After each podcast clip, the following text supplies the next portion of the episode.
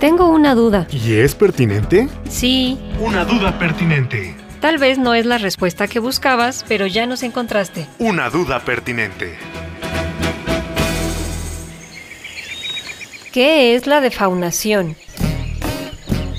Es la pérdida de especies animales o los cambios y alteraciones que sufren por la devastación de su biosfera. En 1992, Rodolfo Dirso propuso el término de defaunación cuando era investigador del Instituto de Ecología de la UNAM, mientras trabajaba en los Tuxtlas, Veracruz, un sitio que ya mostraba síntomas graves de defaunación. Pero, pero, ¿qué la provoca?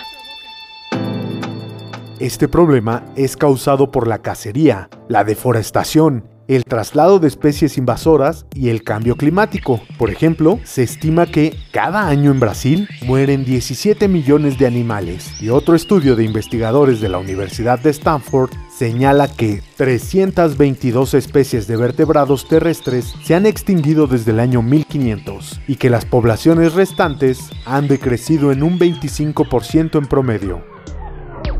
¿Y a nosotros qué nos importa la defaunación? Nos tendría que preocupar por el desequilibrio de los ecosistemas y nuestro propio bienestar. La pérdida de animales de talla grande o mediana provoca que algunas pequeñas especies, como roedores, crezcan en número, lo que nos expone cada vez más a posibles enfermedades. ¿Te suena el término zoonosis?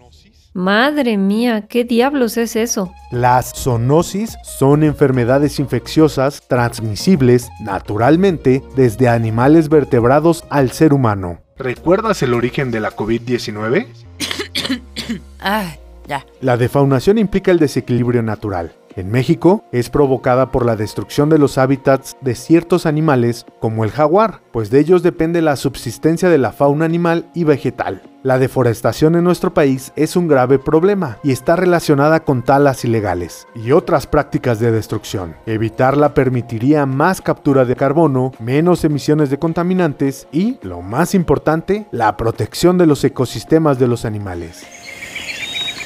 Las especies más amenazadas son animales de talla mediana y grande. Quitarlos de la ecuación implicaría abrir la puerta a los pequeños, que son los que suelen llevar más patógenos. Es verdad que los animales de talla grande también cargan con bichos nocivos, pero difícilmente jugaríamos con un ocelote. Mientras que el riesgo de toparse con una rata y las pulgas que la acompañan es mayor.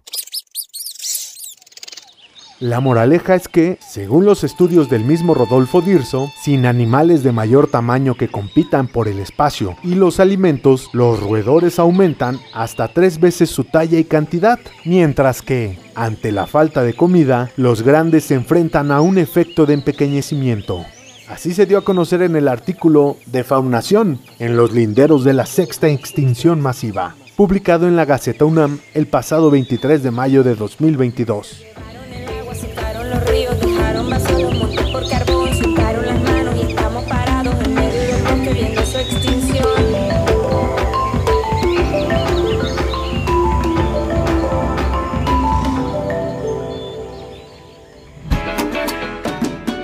No te quedes con la duda. Y menos si es pertinente. Escucha la próxima respuesta, ¿ah? Una duda pertinente. Una duda pertinente. Escúchanos todos los martes a las 6 de la tarde en Covalencias, revista de divulgación de la ciencia de la radio del Instituto Politécnico Nacional.